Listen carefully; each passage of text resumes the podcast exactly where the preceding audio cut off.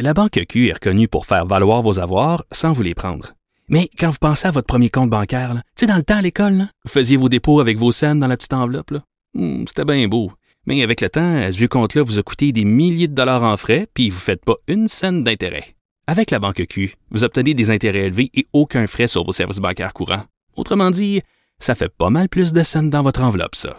Banque Q. Faites valoir vos avoirs.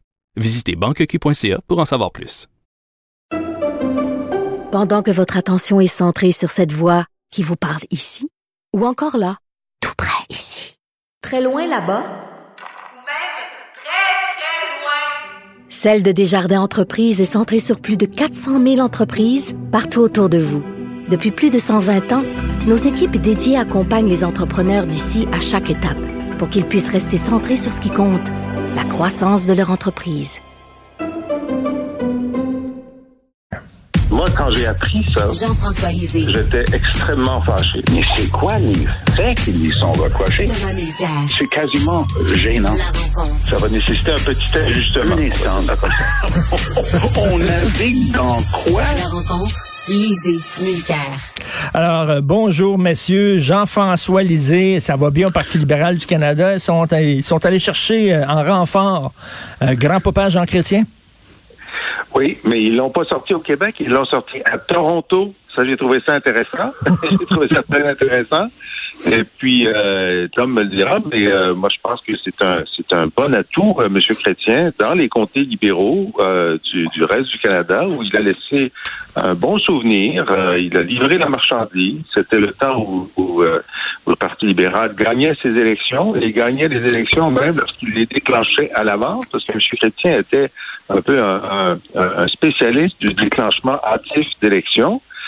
Et euh, il y a eu quand même euh, euh, une bonne ligne hier lorsqu'il a dit euh, Monsieur O'Toole peut faire quelque chose que moi je ne peux pas faire sur une série de questions comme l'avortement. Il parle des deux côtés de la bouche. Et l'humour de Monsieur Chrétien euh, de pouvoir euh, rire de son propre physique euh, en, en faisant en faisant une, une blague sur sur son adversaire politique. Moi, je pense que c'est un c'est un atout pour pour pour le Parti libéral. Mais t'es pas ironique, Jean-François, t'es pas ironique en disant ça, là. Non, je suis pas ironique, mais la question c'est que maintenant que M. Chrétien est sorti, quand est-ce que M. O'Toole va sortir Stephen Harper? Ben oui, Ah, ben oui. Alors, Thomas, est-ce que ce sera une bonne idée que M. O'Toole sorte Stephen Harper? Ils vont le garder bien caché en dessous de la roche où ils l'ont mis au début de la campagne en espérant qu'il reste là. Parce que lui, il rappelle pas des bons souvenirs de, des gens qui aiment bien un parti conservateur dit progressiste, donc le bon vieux temps de Brian Mulroney que M. O'Toole euh, essaie d'imiter. On se rappelle que dans ses entrevues, le premier jour, le lancement de la campagne, O'Toole se pliait en quatre pour toujours placer une référence au fait qu'il parle régulièrement avec Brian Mulroney dans ses entrevues au Québec. Donc, il y a ça. Je suis complètement d'accord avec Jean-François. Hey, Jean Chrétien, là, c'est une manne pour le Parti libéral dans le ROC, le Rest of Canada, surtout dans le, je m'excuse des acronymes en anglais ce matin, mais le G- GTA, le Greater Toronto Area, donc la grande région de Toronto, il est adoré. Jean Chrétien, puis il l'a prouvé encore hier soir. Écoute, 87 ans, il a encore beaucoup d'humour. L'autodérision marche très bien en, politique, capable de rire de lui-même ben, dans l'exemple qu'il vient de donner, parce que c'est pas de l'ironie, c'est lui qui a fait cette blague-là, Chrétien, qui, qui est contrairement autour, lui n'arrive pas à parler des deux côtés de la bouche. C'est très drôle. Et les gens ont mangé ça à la petite cuillère. Mais c'est surtout, et surtout, surtout politiquement, signe que ça va pas bien Ben dans la campagne ben euh, oui. de Justin Trudeau. Donc, euh, moi, j'avais prédit depuis le début qu'il allait parquer son avion à l'aéroport Pearson, descendre, essayer d'emmerder le moins possible les, les campagnes au niveau local, parce que ces campagnes au niveau local, ils doivent juste sortir leur vote maintenant, travailler d'arrache-pied. Mais on parle souvent des sondages légers qui couvrent l'ensemble du Canada et super bien, particulièrement le Québec.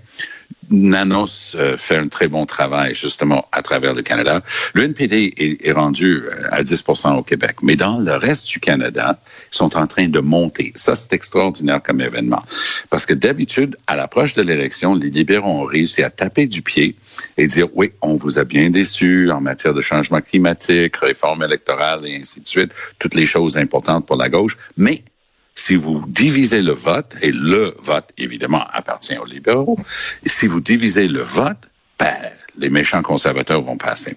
Et voilà qu'au lieu de voir Jagmeet Singh descendre de un ou deux points après avoir annoncé 215 milliards de nouvelles dépenses en fin de semaine, Ben oui. il est en train de monter.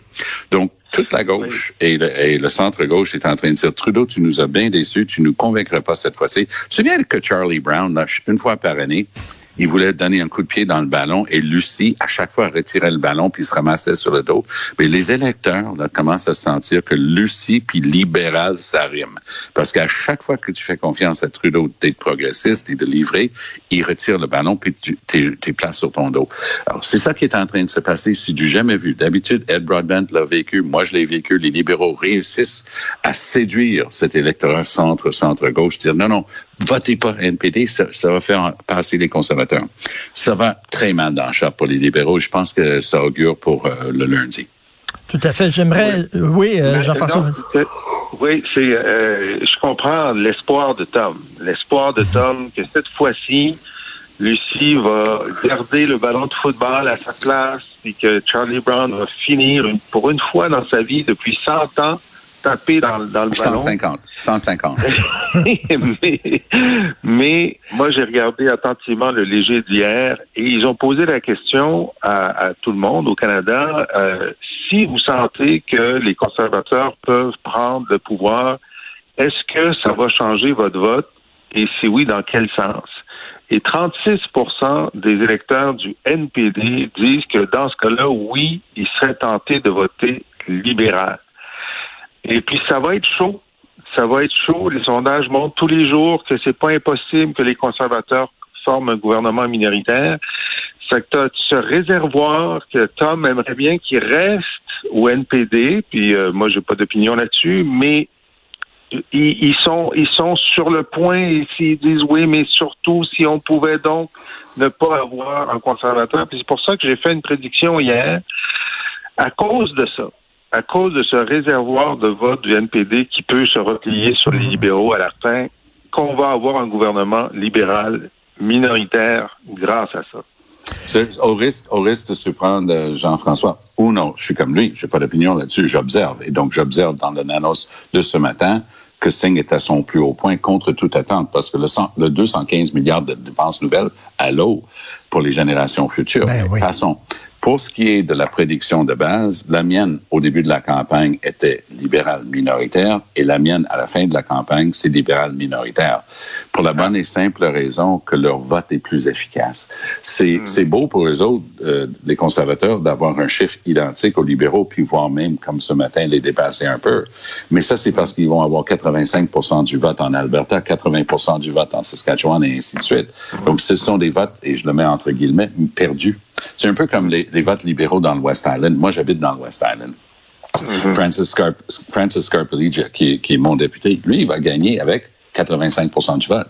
Mais même s'il gagne avec 25 000 votes de majorité, c'est un siège. Donc, c'est une question d'efficacité du vote. Et c'est pour ça qu'il faut dé- décortiquer le vote libéral au Québec versus le Bloc, parce que les libéraux affichent un petit peu plus que le Bloc, mais regarde le vote francophone qui est Ah reparti, oui. à, tra- Ah oui. à reparti à travers le Québec, et le vote du Bloc est beaucoup plus efficace. C'est la même chose. J'aimerais vous entendre les deux sur euh, le sondage léger concernant la fameuse question de Mme Kerr lors du débat anglais. On voit que Fabuleux. cette question-là ne passe pas du tout au Québec, Fabuleux. alors qu'elle est considérée comme une question tout à fait légitime au Canada. Donc, comment?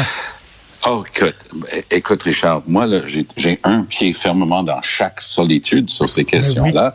Je fais beaucoup de télé en anglais au Canada anglais. Hier soir, j'étais dans un panel et, et je, je mettais les deux paumes sur les yeux en me disant, oh boy, comment on va faire ça? Parce que c'est impossible de faire comprendre aux gens qu'il faut regarder deux choses distinctement. Est-ce que la loi 21 est discriminatoire? Ben oui, c'est pour ça qu'ils ont utilisé la clause d'un obstant et c'est pour ça que le juge a dit c'est discriminatoire, mais la clause d'un obstant la sauve. Ça, c'est la partie facile. Mais d'essayer de faire concentrer sur le fait que cette question était mal avisée, inadmissible, totalement discriminatoire et plein de préjugés en soi, les gens ne le comprennent pas. Alors moi, je, je me concentre toujours sur le premier bout que tout le monde oublie.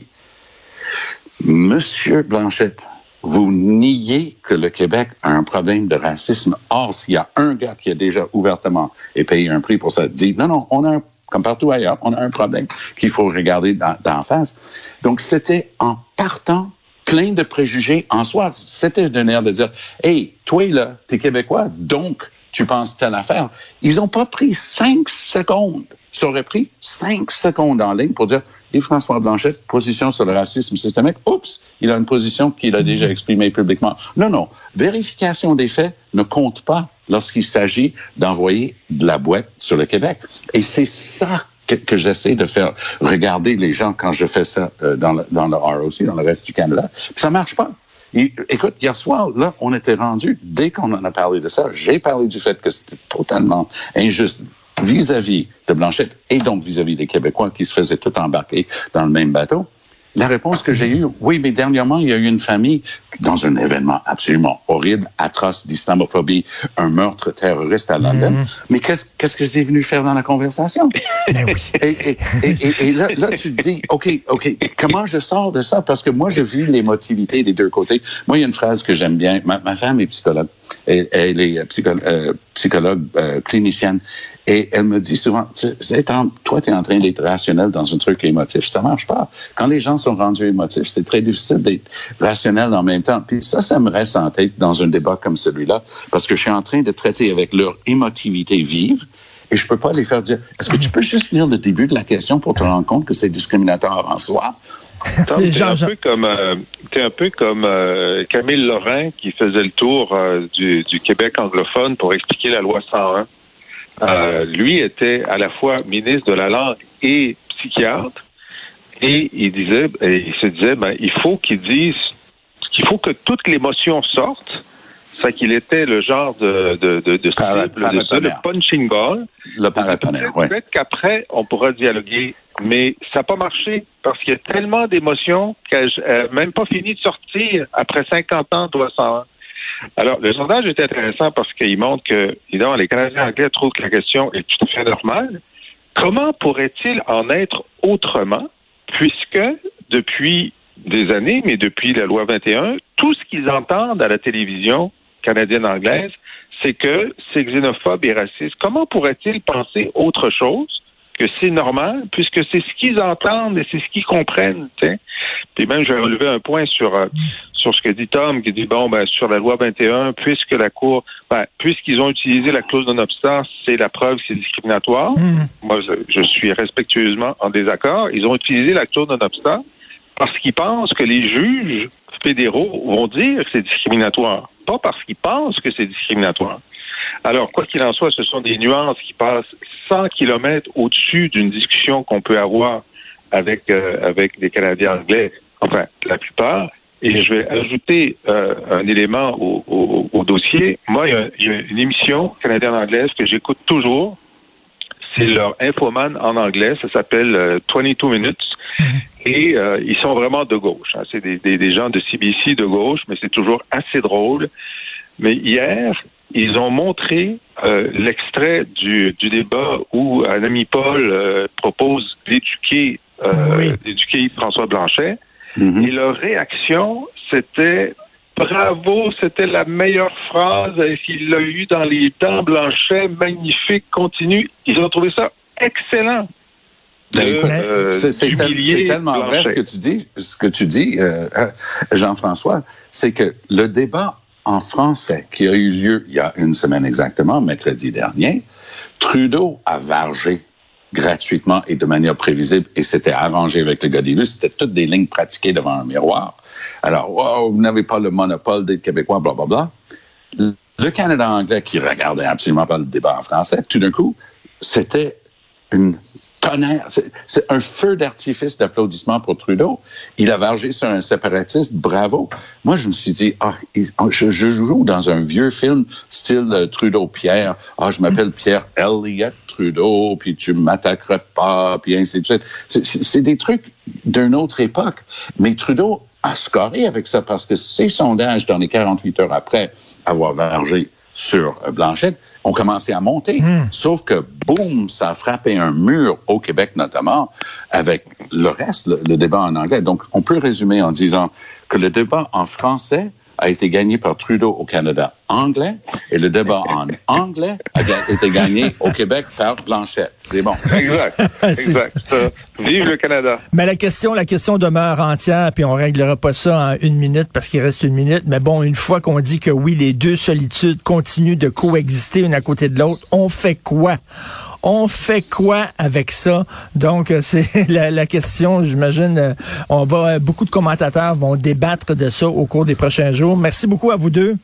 Merci Salut, Merci euh, Jean-François Lisée. Merci. D'ailleurs, je rappelle, si vous voulez lire les textes de Jean-François Lisée et écouter son balado, son excellent balado, où euh, il commente l'actualité et aussi euh, il rappelle certains faits euh, marquants de l'histoire du Québec. Il fait il fait son prof d'histoire finalement et c'est un excellent prof Jean-François Lisée. Donc allez sur la boîte et n'oubliez pas aussi aujourd'hui Cube Radio présente sa nouvelle sa nouvelle application. C'est une application vous allez tout avoir là-dedans. Ça va être branché sur tout. C'est branché sur TVA, sur LCN, sur Québécois, sur le Journal de Montréal, sur Cube Radio, vous allez pouvoir lire des textes, écouter de la musique, euh, écouter des extraits d'émissions. C'est Cube Tout finalement. Cube tout. La seule affaire que ça fait, ça fait pas de la bouffe encore actuellement. Donc, c'est à partir d'aujourd'hui. Vous pouvez la télécharger, euh, entre autres, aller sur Google Store puis euh, regarder la nouvelle application Cube.